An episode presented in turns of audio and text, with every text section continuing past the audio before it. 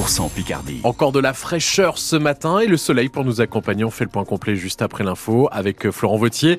L'heure est au bilan à La Réunion après le passage du cyclone Bélial. Les près de 900 000 habitants de l'île sont restés confinés toute la journée d'hier. On recense un seul décès, celui d'une personne sans domicile fixe.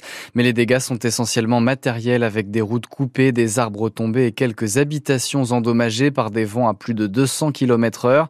Maëlys est arrivée il y a deux mois avec son conjoint et son fils à Petite-Île, c'est au sud de la Réunion. Elle se dit chanceuse de ne rien avoir de détruit chez elle. On a tout fermé, tous les volets, on était dans le noir, on n'avait plus d'électricité, plus d'eau. Et en fait, nous, on avait prévu un peu le coup. On a un groupe électrogène qui nous permet de s'alimenter en électricité comme on, comme on veut, entre guillemets, parce qu'il ne faut pas non plus abuser. Mais et après, ce qui est de l'eau, ben, on a pris notre douche à la bassine. Mais nous, on a eu, entre guillemets, un peu de chance parce que on n'a pas eu, pas, eu trop de dégâts comparé à certains, quoi. On a une bonne maison qui nous protège bien comme il faut et je pense qu'on a eu des vents au-delà de presque 200 km quand même. Euh, les arbres du voisin sont quand même tombés, les palmiers. Notre, euh, nos arbres à nous dans le jardin se sont pas cassés, mais sont bien penchés et je pense qu'ils vont quand même avoir du mal à repartir. Mais à part ça, euh, n'y a personne qui a été blessé. Il n'y a rien eu de vraiment catastrophique.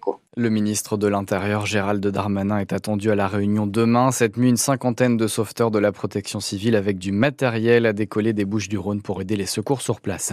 Les trois départements Picard placés en vigilance orange neige verglas à partir de ce soir minuit.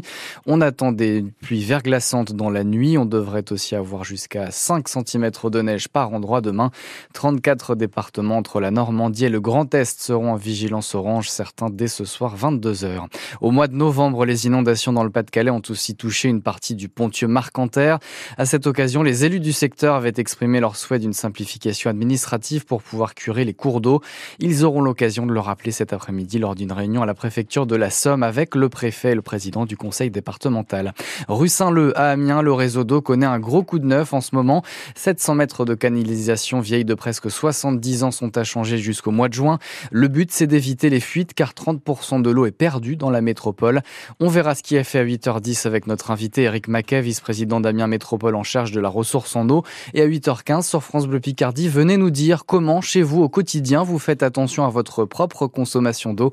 Vous nous appelez au 03 22 92 58 58. Le corps d'un homme découvert hier matin dans un bâtiment désaffecté à Amiens. On ne connaît pas son identité, mais cet homme âgé d'une cinquantaine d'années a été retrouvé route de Paris dans une ancienne imprimerie.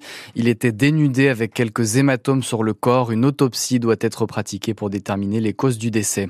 On l'a surnommé le violeur des parkings. Patrick Trémaud, condamné pour 18 viols et agressions sexuelles dans les années 90 à Paris, a de nouveau été condamné hier à un an de prison ferme par le tribunal d'Amiens.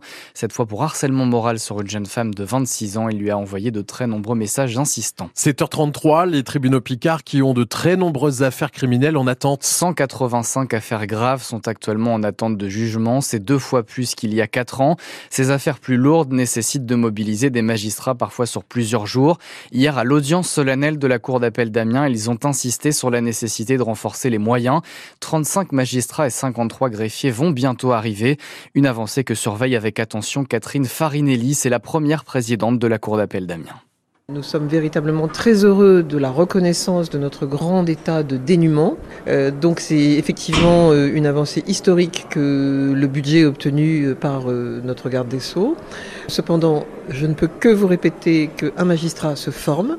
Il faut trois années en moyenne qu'un greffier se forme et que donc d'une part, même si les recrutements sont faits, il va maintenant falloir former ces magistrats. Nous souhaitons aussi que ces moyens, et je l'ai dit, s'installent dans la pérennité, puisque euh, avoir des moyens euh, qui euh, éventuellement ne seraient pas suivis d'effets pour les années à venir, nous remettrait très exactement dans la même situation d'ici 4 à 5 ans. Donc nous sommes à la fois très heureux et dans l'attente du déploiement effectif de ces moyens. L'an dernier, les dossiers de violences intrafamiliales ont augmenté de 25% dans les trois départements Picard. Pour la deuxième fois depuis sa, son élection, sa première élection en 2017, Emmanuel Macron tient une conférence de presse ce soir. Le chef de l'État répondra aux questions de plusieurs dizaines de journalistes réunis dans la salle des fêtes de l'Élysée. Il pourrait faire des annonces notamment d'ordre économique, une conférence de presse à suivre à partir de 20h15 en direct sur francebleu.fr. Hier, Emmanuel Macron a reçu les parlementaires de son parti, René Il les a appelés à l'unité à six mois des élections européennes. Et avant d'assister à la conférence de presse d'Emmanuel Macron, la nouvelle ministre de l'Éducation nationale va tenter de se faire pardonner. Amélie Oudéa Castera se rend en fin de matinée dans l'école publique Littré à Paris. Vendredi dernier, elle a reconnu en 2019 avoir inscrit ses enfants dans une école privée à cause de l'absence répétée des enseignants à l'école Littré. Mais hier, l'ancienne institutrice de son fils a démenti dans le journal Libération ses propos en expliquant que la ministre et son mari voulaient en fait lui faire sauter une classe à l'école Littré. Amélie Oudéa Castera a échangé avec cette institutrice hier et il n'y avait pas pardon d'absence répétée, confirme Isabelle Brouet. Elle était déléguée des parents d'élèves à l'école Littré de 2008 à 2020. J'ai aucun souvenir euh, qu'il y ait eu la moindre absence, euh, quelque chose qui serait euh, notable. pas du tout, vraiment pas. Et puis de toute façon, si voilà, ça pouvait arriver, quelqu'un ait la grippe, dans ces cas-là, il y avait évidemment un remplaçant. Et dans le cas où il y avait pour X raisons une matinée peut-être pas possible d'avoir un remplaçant, de toute façon, le directeur accueillait les enfants. Et puis après, si vraiment il n'y avait toujours pas de remplaçant dans l'après-midi, euh, les, enfants étaient répartis d'une classe à l'autre. Donc il n'y a jamais eu, enfin, à aucun moment en tant que parent, j'ai le souvenir qu'on nous ait demandé de pas mettre nos enfants à l'école. Enfin, c'est juste aberrant de le présenter comme ça, c'est pas possible. Les enfants étaient accueillis quoi qu'il arrive, et non, j'ai pas le souvenir d'absentéisme, pas du tout, quoi, vraiment pas. Hier, Amélie Oudéa Castera a demandé de clore, je cite, le chapitre des attaques personnelles. Et puis ce soir, les tenues des 800 athlètes de l'équipe de France olympique et paralympique pour les Jeux de Paris seront officiellement dévoilées. Elles seront 100% françaises, confectionnées par la marque Lecoq Sportif. Une tenue qu'espère porter hors des bassins Mélanie Hennick, la nageuse amiénoise tentera cette année de se qualifier pour sa troisième Olympiade.